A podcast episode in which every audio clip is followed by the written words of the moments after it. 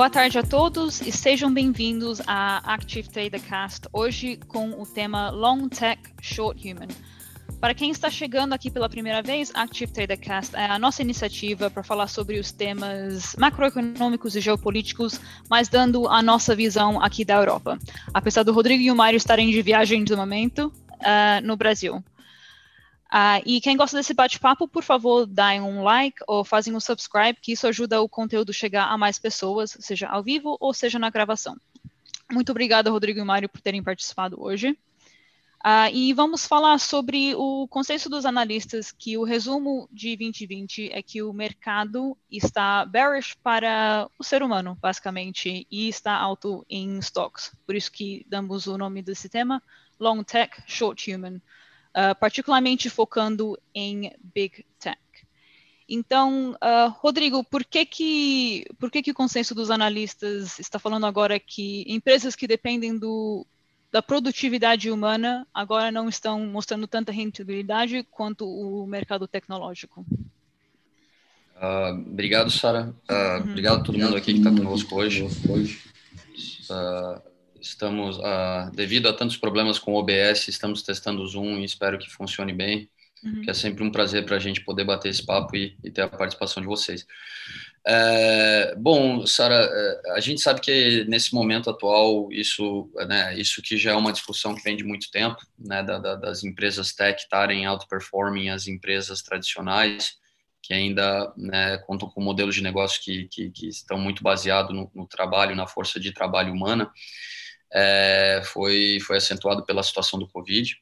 É, até gostei quando né, tu comentou sobre esse assunto, para a gente bater esse papo essa semana.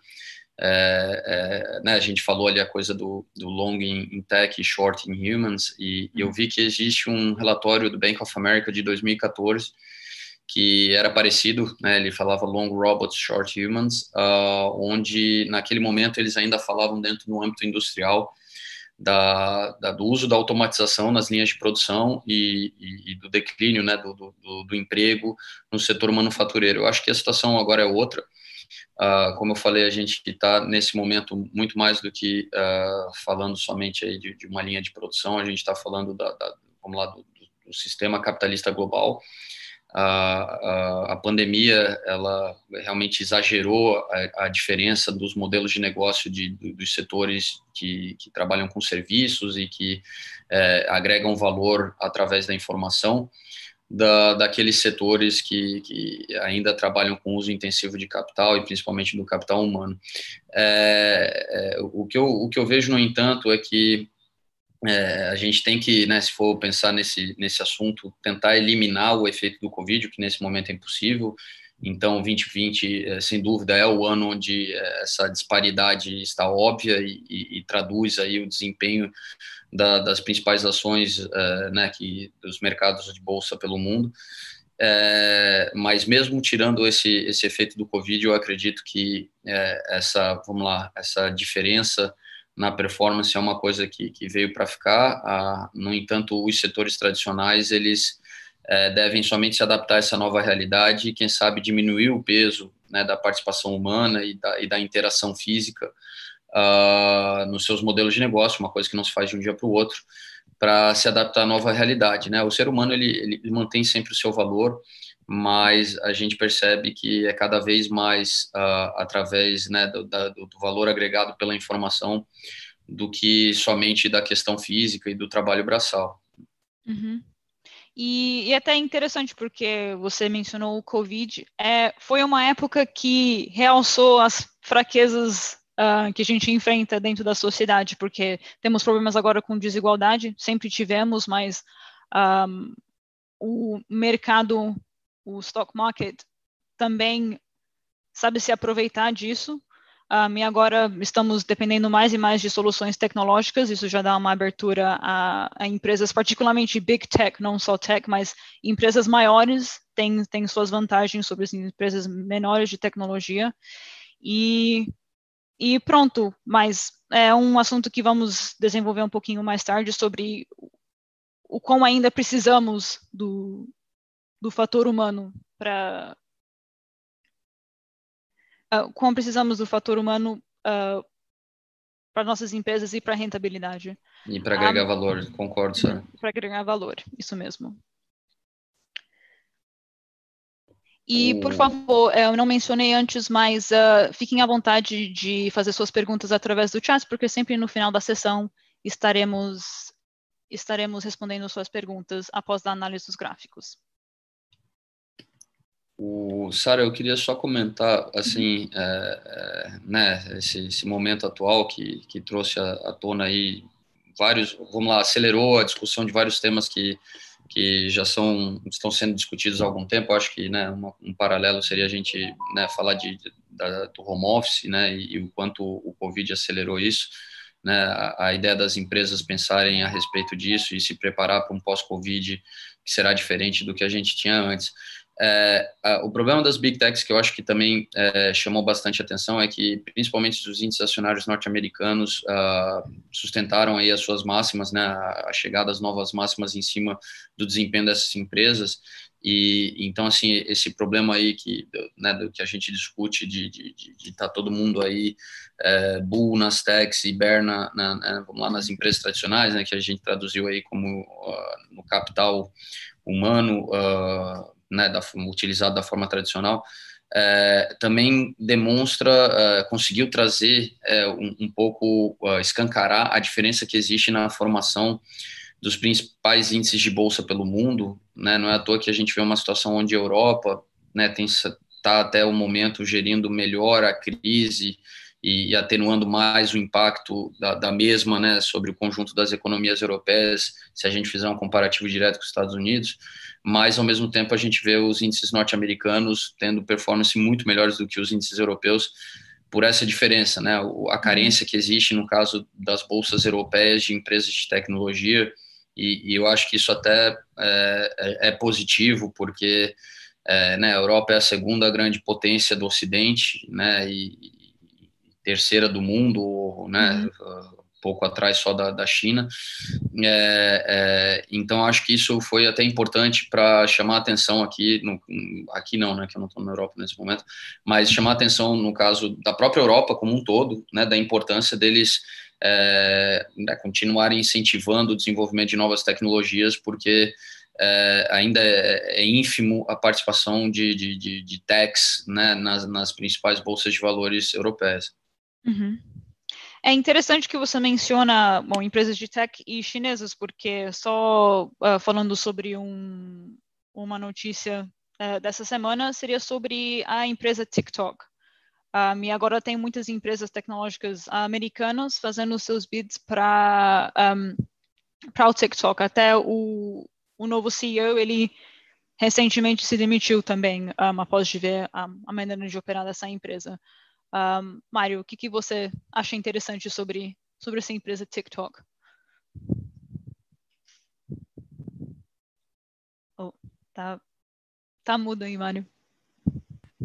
TikTok não, mas os membros da, da TikTok, eh, que é uma demografia muito específica, talvez tenham exagerado na forma como decidiram uh, na expressão da, da mesma faixa etária trollar o, o Trump. Uh, na conferência na, especial que o Trump tinha marcado para fazer, uh, os utilizadores do TikTok resolveram uh, enviar convites, convites não, dizer que iriam participar na convenção em massa. o Trump fez inclusive, o Trump, não, a campanha do Trump fez um púlpito exterior porque ninguém, todo, todos, todos os pedidos de participação que eles tinham recebido, não seria possível pôr toda a gente dentro do, do centro de convenções e não apareceu ninguém. Portanto, foi, foi, foi um falhanço enorme da campanha e pouco tempo depois o Trump disse que iria proibir uh, o TikTok nos Estados Unidos e, e agora efetivamente avançou por essa opção. Portanto, o TikTok já disse que vai colocar o governo dos Estados Unidos em tribunal. Uh, é possível que, entretanto, surja alguém que faça uma oferta pela TikTok nos Estados Unidos. Seguramente, se alguém fizer essa oferta, será aceito. Uhum. Mas, até agora, o candidato mais provável a fazer essa oferta para a Microsoft ainda não, ainda não oficializou nenhum tipo de oferta e, inclusive, publicamente veio desmentir o seu interesse. Portanto, acho que, numa perspectiva de valorização da empresa, o mais importante seria, seria alguém entrar, uh, pelas últimas notícias que foram divulgadas. Uh, também a Walmart uh, mostrou interesse na aquisição da TikTok. Uhum.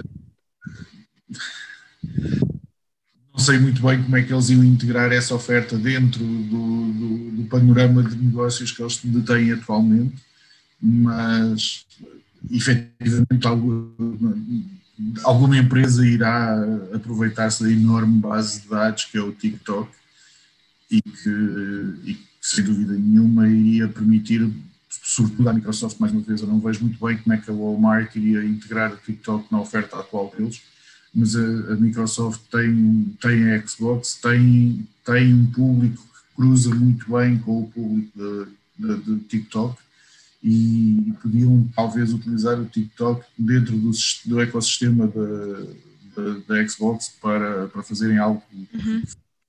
a Twitch.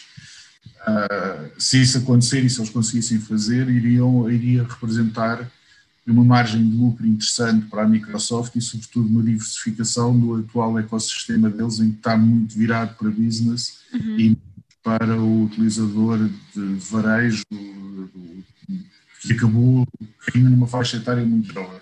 Portanto, eu vejo uma oferta de valor muito melhor para a Microsoft do que vejo para a Walmart, mas, mais uma vez, até agora não há nenhuma oferta uh, dentro do, do panorama de, de, short human e long tech.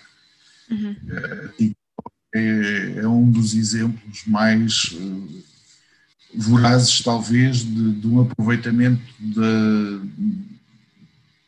dessa, dessa massa crítica que eles, não, que, eles, que eles têm, que é uma tecnologia muito avançada e muito apurada e com um pouco peso humano nas operações. Portanto, acho que não existe um melhor exemplo para o tema de hoje que o TikTok. Sim, uh, e também fez um, uh, um bom exemplo que empresas grandes como a Microsoft, de certa forma, até monopolizam uh, esses mercados. TikTok já é um, vamos dizer, é um aplicativo emergente que se tornou a ser mais popular nos últimos meses. Um, uma empresa como a Walmart até, de certa forma, vislumbra essa questão de long tech, short human, que uh, seu modelo de operar depende muito dos seus empregados. Então, até seria um, vamos dizer, uma boa maneira de entrar no mercado de tecnologia, mas um, empresas grandes como a Microsoft têm sempre suas vantagens. Uh, verdade. Então, verdade. Eu ia só complementar, Sara, que eu achei interessante o Mário falar até da Walmart, né, para uhum. entrar com um bid ali pela oferta da TikTok. Eu acho que vai de encontro a essa a discussão do dia de hoje.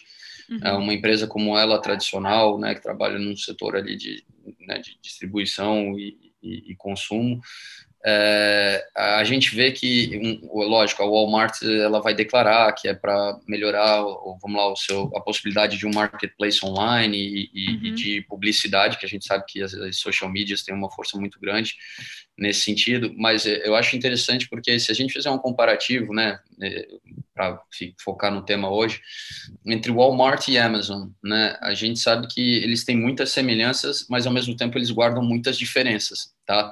É, ambos né, possuem cadeias logísticas que, que funcionam muito bem e, e, né, e, e fazem né, a questão de, de vender produtos né, que não são produzidos por si para o cliente final, diretamente para o cliente final. A diferença que a gente vê, no entanto, que é, né, que é gigantesca, lógico, eu não sei quais são os números de vendas online do Walmart para dizer, mas a, a, o entendimento que eu tenho é que com certeza a Amazon está né, milhões de vezes na frente da, do Walmart em números absolutos, até porque é, né, a Amazon se expandiu para muitos países, o Walmart tem presença em muitos países, mas ainda assim uma presença física principalmente. E então, uh, como, como tu falou, Sara, a gente, a gente percebe que mais do que um, melhorar seus canais de propaganda e venda, eu acho que eles querem tentar dar um passo uh, grande e acelerado uh, em entrar nesse novo mundo, tá? Uh. Por quê? Porque uh, eu, daí eu dou um exemplo assim, né, do, do, do, que a gente tem que ter em conta, né? Uh, as big techs aqui teve uma situação uh, do, vamos lá, foi da própria Amazon, né? Já que estou falando da Amazon, que ela foi para um grupo de shopping centers nos Estados Unidos e entrou e começou a ter conversas para utilizar esses espaços vazios, né, nos shopping centers, que é uma realidade cada uhum. vez mais comum, né? O, o, vamos lá, o modelo de shopping centers que, que, que, durante muito tempo vingou nos Estados Unidos entrou em decadência.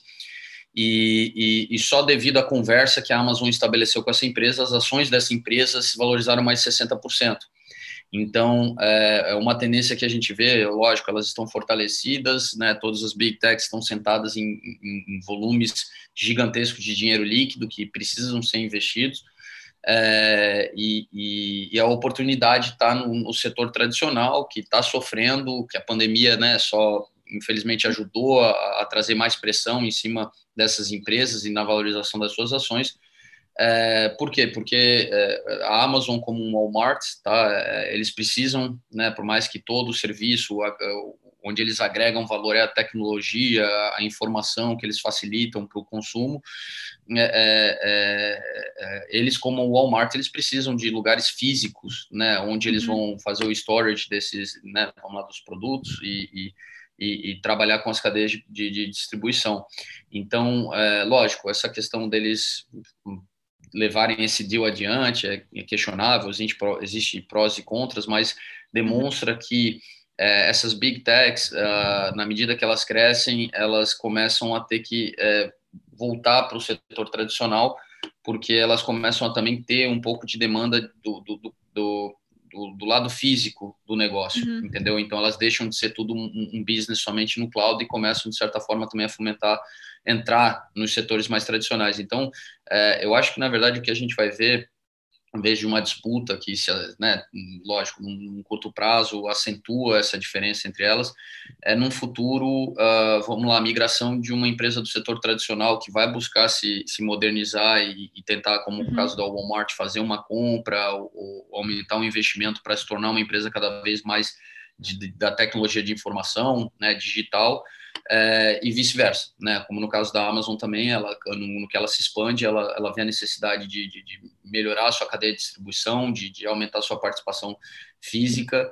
É, então, embora óbvio nesse momento a gente vê essa disparidade, eu acredito que os fortes, né, da, do setor tradicional tendem a, a acelerar o processo deles de digitalização é, e, e, os, e, os próprias, e as próprias big techs e delas tendem em algum momento começar também a, a, de alguma forma atuar no setor tradicional. Dou um exemplo que, que muito se fala, né? Seria o caso da Netflix, uh, de uma hora para outra ver cadeias de cinemas que estão passando por dificuldade e ver nisso uma maneira de melhorar, né, o, o seu alcance, né, o seu crescimento por quê? Porque eles estão fortalecidos, eles tendem a comprar salas de cinema no padrão antigo e tentar criar uma experiência nova, tá? Uhum. É, então, é, eu acho que né, o TikTok, o Walmart, o próprio Amazon é, nos dão exemplos de que essa, vamos lá, essa distância, esse antagonismo, na verdade, tende a, a diminuir e, e, a gente vê essas empresas buscando,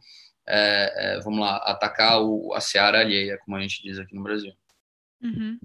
Bom, é, de certa forma a pandemia acelerou uh, muitos, muitos padrões que já estávamos vendo fazem, fazem um tempo. Você mencionou Netflix e cinema, já sabemos que a questão de ir no cinema já era uma já era uma atividade popular que não se torna tão popular com muitas pessoas conseguindo fazer, eh, fazer streaming online, seja ilegal ou seja por plataformas legais. Uh, ainda é, tem a necessidade de uma presença física uh, em shopping center, em supermercado, mas sem a pandemia mesmo assim já estava se tornando cada ano menos importante, porque especialmente como todo mundo trabalhando de home office, agora podemos entregar, ter tudo entregue na nossa casa. Em quantos anos acreditamos que isso de certa forma pode ser eliminado totalmente a necessidade de ter uma presença física? Ou vocês acreditam que sempre será o caso, sempre sempre vamos precisar de, de um lugar onde fisicamente podemos fazer compras? Uh, eu acho que vai suceder algo muito parecido com o que aconteceu, por exemplo, na indústria da música. Quando, quando se começou a transferir a música toda online, os, os CDs praticamente desapareceram, uh, primeiro com, a, com o Napster, depois a seguir com, com, com o aparecimento, sobretudo, do Spotify, praticamente a venda de, música em lojas desapareceu e toda a gente passou a ter as coleções online. Agora, o que se está a ver nestes, nestes dois últimos anos é um ressurgimento do, das vendas de discos em vinil, que é uma tecnologia que já era considerada arcaica e que foi completamente substituída pelo, pela venda de CDs e que agora, este, neste último ano, a venda de discos em vinil já superou as vendas de, CDs. Portanto, acho que as lojas têm que seguir o mesmo caminho, ou seja, as lojas como as conhecemos hoje em dia seguramente vão, vão sofrer uma redução violenta. As pessoas cada vez mais, e sobretudo agora durante a pandemia, que não podiam sair, tiveram que se adaptar a comprar pela internet e descobriram que afinal é muito mais cómodo. Agora, a loja, enquanto ir à loja e receber aconselhamento, ou seja, eu não vou à loja para comprar, eu vou à loja para falar com alguém que sabe mais do que eu, que me vai ajudar a escolher aquilo que eu quero. Esse vai ser das vendas em lojas físicas. Vamos voltar muito atrás, uh, em que houve uma massificação das vendas, portanto, as lojas passaram todas a ser grandes superfícies comerciais fossem grandes ou fossem pequenas, o comportamento era o mesmo. Portanto, eu sabia o que eu queria comprar, eu entrava na loja, praticamente não falava com ninguém, ia numa estante e tirava aquilo, aquilo que eu precisava, ia ao caixa, pagava e ia-me embora. Este, este tipo de loja não vai fazer sentido no futuro. Se eu uhum. sei se eu sei o que é que eu preciso, eu vou online e compro. Agora, a loja que tem uma pessoa que sabe o que é que está a vender, que conhece os produtos e que me pode aconselhar a comprar, isso vai continuar, a vai, vai voltar a ser relevante. Uh, eu hoje em dia, quando quero comprar alguma coisa que eu não sei muito bem o que eu quero, não posso ir uma, não, não posso nem vou a uma loja porque não existe na maior parte delas quem me possa aconselhar. Portanto, vou ao Google, procuro, investigo, mas não é a mesma coisa. Ou seja, há lojas em que eu sei que eu posso ir e que, e que sou aconselhado, e é nessas lojas que eu vou quando, quando não tenho a certeza daquilo que eu preciso comprar. E este tipo de atendimento vai ser o, futuro, o novo futuro das lojas, ou seja, vai, vamos dar um passo atrás e tentar descobrir qual é que é a mais-valia que uma loja física pode trazer.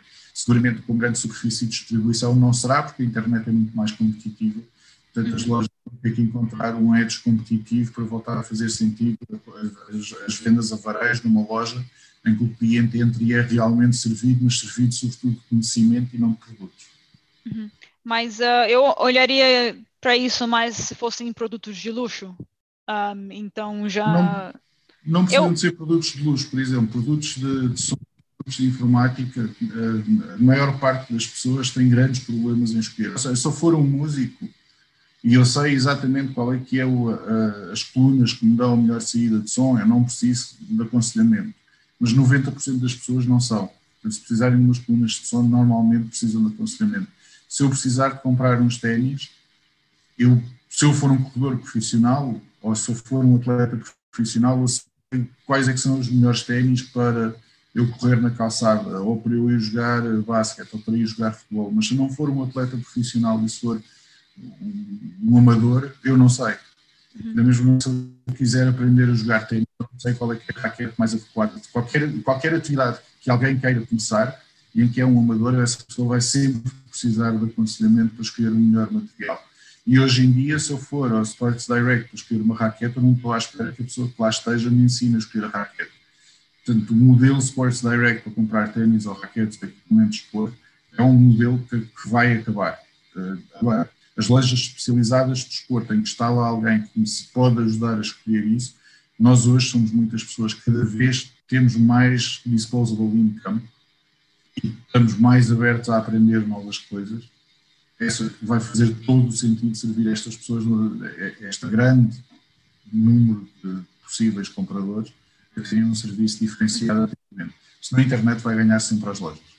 Uhum. até na internet tem muitas plataformas de comparação onde você pode até comparar produtos assim, você já pode entrar na loja informado e, e fazer essa escolha. Então, eu um, acho que até Sim. ter, ter alguém que tenha conhecimento Existem na loja nem que seja importante. Existem compradores, mas não é a mesma coisa. Eu tenho que saber o que é que estou a comparar. Se eu não souber o que é que eu estou a comparar, não, não serve de nada um comparador. E o comparador não, não é a mesma coisa. Ou seja, se eu quero, se eu preciso mesmo de saber mais informações, eu preciso de falar com alguém. Uhum. E, e, e esse é o serviço que as lojas têm que tentar trazer para o cliente, uhum. porque nunca vão conseguir competir com a internet. A internet vai sempre ganhar. Se for só uma, um produto numa prateleira que o cliente vai, pega e vai embora, uh, a internet vai sempre ganhar. Uhum. Tá, Sara, bem jogado. Eu, só Sim, ia Rodrigo. comentar, é, não, pegando só o gancho, tá, Sara, uh, que, que eu sei que a gente tem de, né, lógico, a maneira como a gente até colocou o tema hoje, né, do Tech Against Humans, é, é, né, vamos lá, tá, tá um pouco extremo, uh, só queria pontuar que, que, que, eu acredito que, né, a gente falou muito em, em, nas empresas que trabalham com, com capital humano intensivo, e, e, lógico, a gente nisso imagina aquele trabalho humano mais físico, braçal, né, de baixo valor agregado. É, eu, eu, só queria lembrar que a gente sabe que né, a tendência do, do, momento atual e futuro que a gente espera de, de da gente é, é, precisar agregar valor para se manter competitivo no mercado de trabalho, é, eu acredito que a gente só tem que fazer um ponto que os, existe trabalho manual de alto valor agregado, tá? Então, quando eu uhum. acho que a, a, a, tendência da tecnologia ser disruptiva e, e, tornar certos, vamos lá, certas tarefas, certas profissões obsoletas, é, claramente eu, vejo no sentido de, de, de, principalmente do trabalho físico de baixo valor agregado, por quê? Porque é, é, sempre que, que uma pessoa fizer um trabalho manual, mas é, conseguir agregar criatividade, ela vai agregar valor e ela vai se manter diferenciada, né? Ou seja, ela fará algo que nenhum robô consegue fazer da mesma forma. Uhum. Existem vários exemplos, tá? A gente, é, vamos dar um exemplo de um artesão. Uma coisa é eu produzir uma cadeira de design que eu boto no AutoCAD e boto minha linha de produção para produzir. Outra coisa é a Sara, né? Que, que, que sabe muito bem é, né, tem, tem, um dom artístico e, e, produz suas cadeiras com uma arte que ela desenvolve por conta própria uhum. e que, lógico, né, ao conseguir mostrar o valor da sua arte, ela, ela consegue diferenciar sua cadeira em relação a uma cadeira da IKEA, né, que, que a gente sabe que, que né, teve design, mas foi um design é, é digitalizado, né, não, não existe aquela coisa do feito à mão. É, e, bom, tantos outros exemplos que a gente poderia citar, mas é, eu só acredito que é, que é bom a gente deixar claro que é, as tecnologias elas elas estão realmente eliminando vários empregos que, que a gente uhum. né, tinha uh, dentro do, do, do, mercado até pouco tempo, mas é, com certeza uh, tem muitas coisas do ser humano que, que a tecnologia não substitui. Tá? A, a gente, como ser humano, tem necessidade de se relacionar. Eu acho que o que o Mário falou, principalmente na parte de aconselhamento, é, uhum. é, eu acho que no comércio isso vai continuar sendo uma grande diferença. Né? Vamos lá, qualquer tipo de venda, o aconselhamento é quando tu agrega valor, né? É, é uma pessoa mais experiente compartilhando a informação com uma pessoa menos experiente. É, e só que assim, isso faz a gente entender por que da Walmart querer querer né, lidar por um TikTok ela, ela, ela tem dependência ainda de, de, de, de, capital humano, mas ela, ela usa uhum. muito ainda é, desse capital humano de, de, baixo valor agregado, e, e, e, ela entrar na tecnologia vai permitir ela, ela começar a substituir esse trabalho de baixo valor agregado, mas nunca deixará de ter necessidade de, de pessoas uh, para determinados serviços onde a criatividade, a experiência faz a diferença. Uhum. É, afinal, o ser humano é o consumidor, então a gente está pensando somente no, no, produtor, mas quem consome esses produtos um, de qualquer empresa é um ser humano, então, e, então, e isso conta para alguma coisa. Você julgou muito bem na questão de ter uma coisa feita à mão, a gente até está voltando para um, uma época mais de nostalgia, onde é importante ter esse toque humano num produto que estamos uh, comprando. Mas, uh, mas então vamos ver. Então vamos para a sessão agora de, de análise. Uh, até quem participou no poll, muito obrigada. Uh, demos uma opção de, de qual ativo vocês desejam ver analisado e todo mundo optou para ver a Tesla. Então, Mário, se puder abrir o gráfico da Tesla na Active Trader.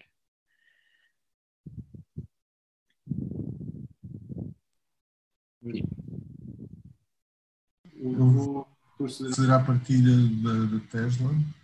Uhum. Ah, só um minuto.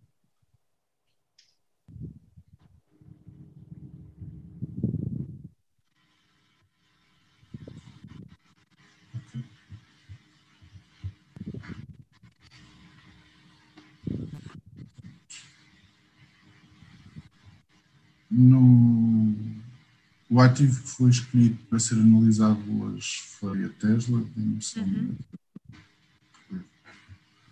o gráfico. Portanto, a Tesla, desde aqui no é, 11 de agosto, portanto, isto é um gráfico de uma, de uma hora, portanto, na, no dia 11 de agosto deste deste, deste ano, portanto, há, há 20 dias atrás, estava, teve um preço de encerramento a 1.300. Portanto, durante o mês de agosto, ela valorizou de 1.300 dólares, o mínimo do dia foi de 1.368 para atingir um máximo hoje de 2.294 pontos. Ah, é uma subida muito rápida, muito substancial, num período muito curto de tempo, e se, se mudarmos aqui o período gráfico, esta a subida fica cada vez mais impressionante. de março, que foi o dia em que quase todos os ativos mundiais tiveram perdas expressivas nessa semana, portanto começou no dia 19 de março e, e arrastou-se até o dia 23 de março, em que foram perdas muito súbitas e muito expressivas. Portanto, no, a Tesla contrariou isso, mesmo no próprio dia 19 de março apresentou uma subida expressiva e continuou a subir no dia 24 de março, no dia 23 para o dia 24, que foi quando todas as empresas eh, começaram a recuperar, teve um gap grande de abertura. E falar preços que rondavam. No dia 19 de março, o, a, a, abertura foi a, 3, a 374 dólares por ação e hoje está negociada a 2.294. Isto, isto são valorizações completamente ridículas. Uh, eu acredito muito no, no, no, valor fundamental da Tesla. Acho que não é só pelos carros que, que a Tesla vai fazer dinheiro, sobretudo eles vão fazer dinheiro com as baterias e com sistemas integrados de distribuição de energia. Portanto, eles vão, eles vão ser provavelmente como se houvesse uma fusão hum, a meados do século passado da General Motors com a ESA, por exemplo. Uhum. detém os meios de produção dos carros, como detém os meios de distribuição da, da energia que faz com que esses carros se movimentem. Portanto, eu acredito fundamentalmente na base de valor que a Tesla apresenta, mas acho que uma, uma multiplicação por quase 10, estou a exagerar, mas por 7 do valor da, da empresa de março até agosto, acho que é completamente absurdo. Uh, eu sei que existe demasiada liquidez no mercado, ou seja, a Tesla não era um, um dos talvez não fosse um dos principais uh, principais empresas que fossem afetadas pela crise do Covid, embora tenha centros de produção, mas como tem centros de produção uh, e linhas de montagem relativamente automatizadas, poderia manter a continuidade da, da prestação de serviços mesmo com uma força de trabalho reduzida, nunca seria afetada por, uh, por, pelo Covid da mesma maneira que uma construtora normal de, de carros. No entanto, hum, uma valorização tão expressiva num período tão curto de tempo, para mim, não faz sentido absolutamente nenhum. A única forma de, de perceber este, este movimento é mesmo por um excesso de liquidez de mercado e do dinheiro não ter para onde ir. Portanto, quando o dinheiro deixa de para onde ir, começa a ir para sítios onde não ir. E neste momento está a ir para o mercado acionista, dentro do mercado acionista, muito especificamente, está a ir para novas tecnologias que têm um input humano muito pequeno. Portanto, como empresas que têm input humano muito pequeno, são menos afetadas pela crise do Covid e têm um elevado input tecnológico. Portanto, seriam sempre uh, os títulos menos afetados mas de serem os menos afetados até multiplicações de valuation absurdas, vai uma, uma diferença substancial entre as duas coisas. Uhum. Não, bem julgado. Eu só comentar, Sara. É, é, eu gostei muito ali do, do que o Mário falou. É, realmente, quando a gente vê uma valorização tão intensa, lógico, o Mário acabou de justificar e eu concordo com ele. Né? Essa inflação é, vamos, lá, esse excesso de liquidez está gerando uma inflação no preço dos ativos, visto que né, a economia está desacelerando e o dinheiro está buscando segurança, mas é, é, é aquilo que, que, fica meio óbvio, né, cara? É, tanto a precificação do, do começo de março quanto a precificação atual, é, elas estão deturbadas é, e eu acredito que, né, vamos lá, dependendo da, da, da visão que uma pessoa tem aí de, da, da, sua aplicação financeira, né, o, o prazo com, o qual ela prepara aí qualquer investimento, é necessário nesse momento tentar eliminar esse fator é, é, Covid, fator excesso de liquidez, para poder precificar de uma forma mais, mais justa. Eu sou um cara que acredito muito no potencial da Tesla também, é, né, eu, eu admiro o, o, o Musk pela sua capacidade de executar, e, e liderar equipes e equipes inovadoras. É, mas é, eu acho que de, certos excessos devem ser filtrados, tá? Então, lógico, uma coisa é o trading, a especulação, que a gente sabe que em períodos curtos a gente né, não, não olha para o macro, né? Olha para o macro para ter uma noção do que está acontecendo, mas opera no micro. É, mas qualquer pessoa que nesse momento quiser ter um viés mais de longo prazo é, deve deve tentar eliminar, o, vamos lá, esse exagero do momento atual uhum. para entender bem ali o que, que né, uma precificação justa ou se realmente existe uh, um potencial de upside ou não ainda nos ativos que ela for escolher. E só ir atrás de tech por ir atrás de tech, é, é, eu acho que é uma coisa que, que é perigosa. Tá? Não dá para fazer só porque os outros estão fazendo, a gente sabe que é, o grandes movimentos de manada costumam na maioria das vezes, né, depois trazer um período de correção e, e, e entrar no fim da festa uh, é, é, sempre um problema que, né, uhum. por mais que você esteja olhando para o longo prazo, às vezes você pode se ver preso uh, durante um bom tempo, né, até recuperar o, o, né, o valor investido. Uhum. Não, bem julgado. Uh, então vamos só para encerrar dar uma olhada no euro dólar também apesar de não ser tech, mas uh, como houve um, dizer, uma movimentação interessante, não vamos encerrar sem, uh, sem dar uma olhada. Mário? O eurodólar, o eurodólar não, não é uma, uma tecnológica e, no entanto, vai reforçar a ideia de que o dinheiro está a ir para todos os sítios para onde não deve. Uhum. Portanto, houve aqui uma, subida, uma, uma variação muito grande da do, do euro-dólar uh, no, no, período diário e no, no, período intradiário também há uma, há uma variação muito grande da, da cotação.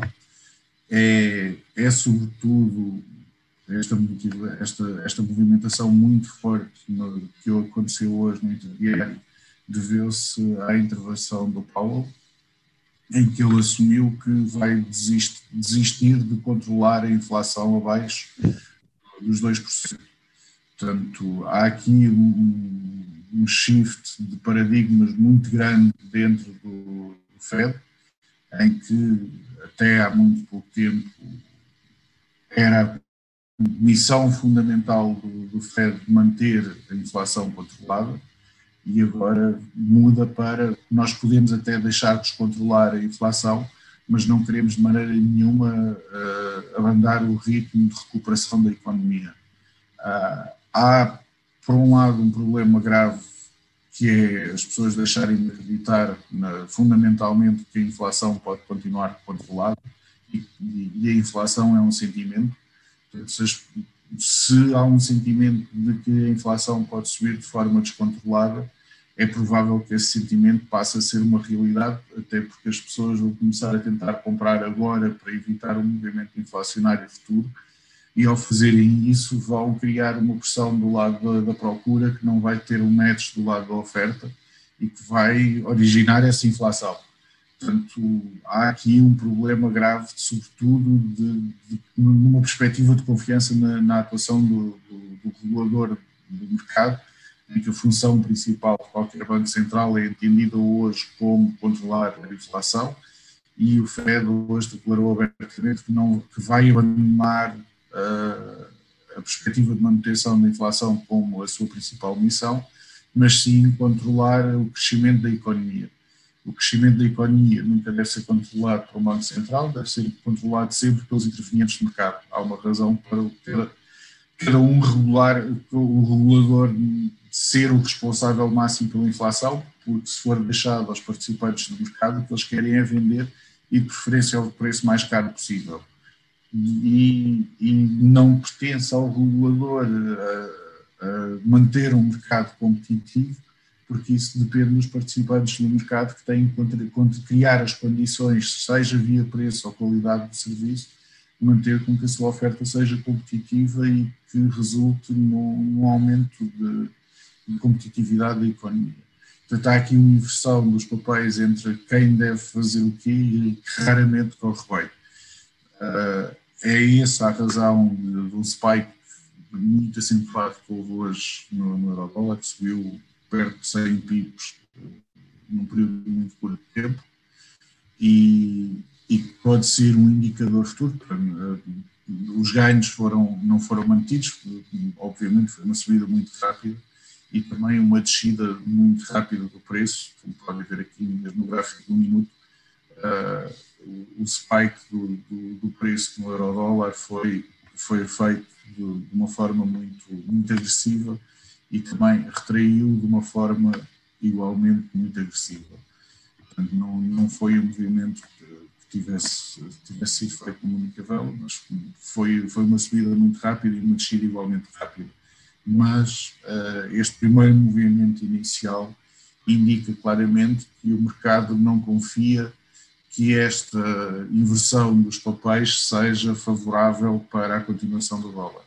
Não esquecendo também que, que, o dólar vai ter um peso enorme de dívida uh, que vai ter que ser paga e, e, para ser paga é preciso que haja a criação de novo, de novo papel e a única maneira de criar dinheiro é via créditos concedidos por bancos comerciais. Portanto, para aumentar a circulação de dinheiro, facilitar uh, o pagamento das taxas de juros, é, é preciso taxas de juros baixas. Para incentivar as pessoas a recorrerem a crédito para poderem consumir, é preciso taxas de juros baixas.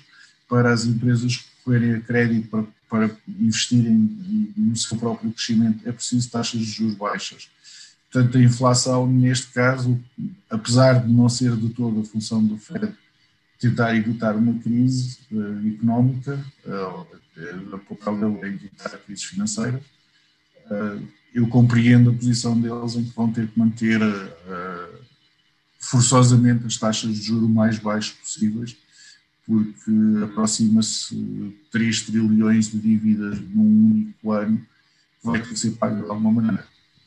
Uhum. Não, perfeito. Não, talvez continuamos com esse assunto no, no episódio da semana passada, porque eh, da semana que vem, porque um, até é, é um assunto bem interessante. É, é uma mudança bem significativa, né, Sara? Sim.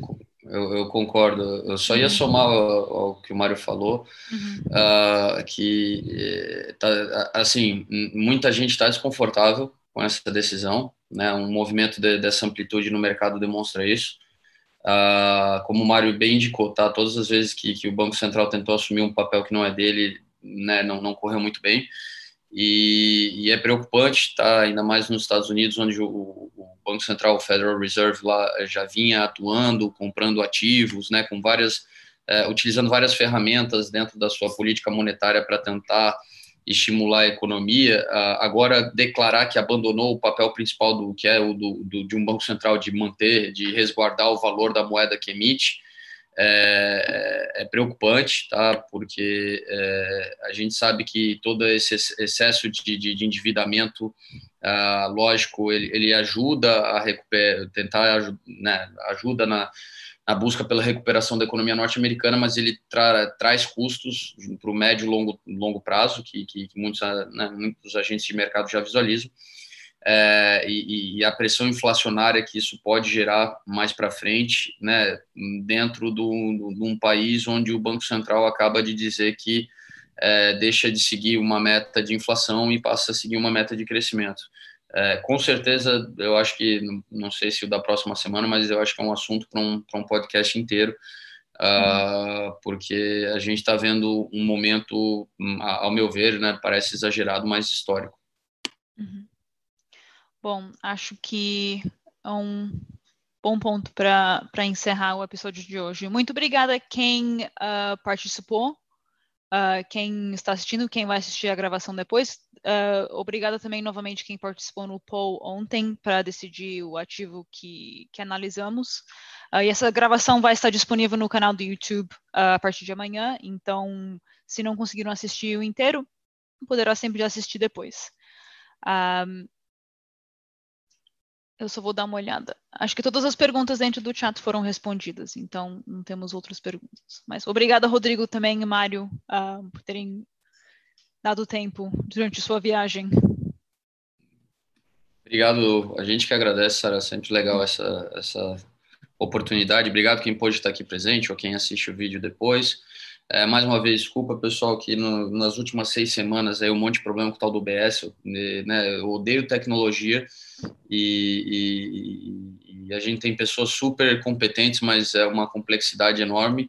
E então, assim, só né, estamos fazendo esforço para ter a coisa funcionando bem e na hora para quem gosta de ver ao vivo e participar, né, saber que está tudo em ordem para isso, tá bom? Obrigado sempre e, e, participem, deem comentários, ajudem a gente aqui com os temas que, que interessam para vocês é, e até a próxima semana.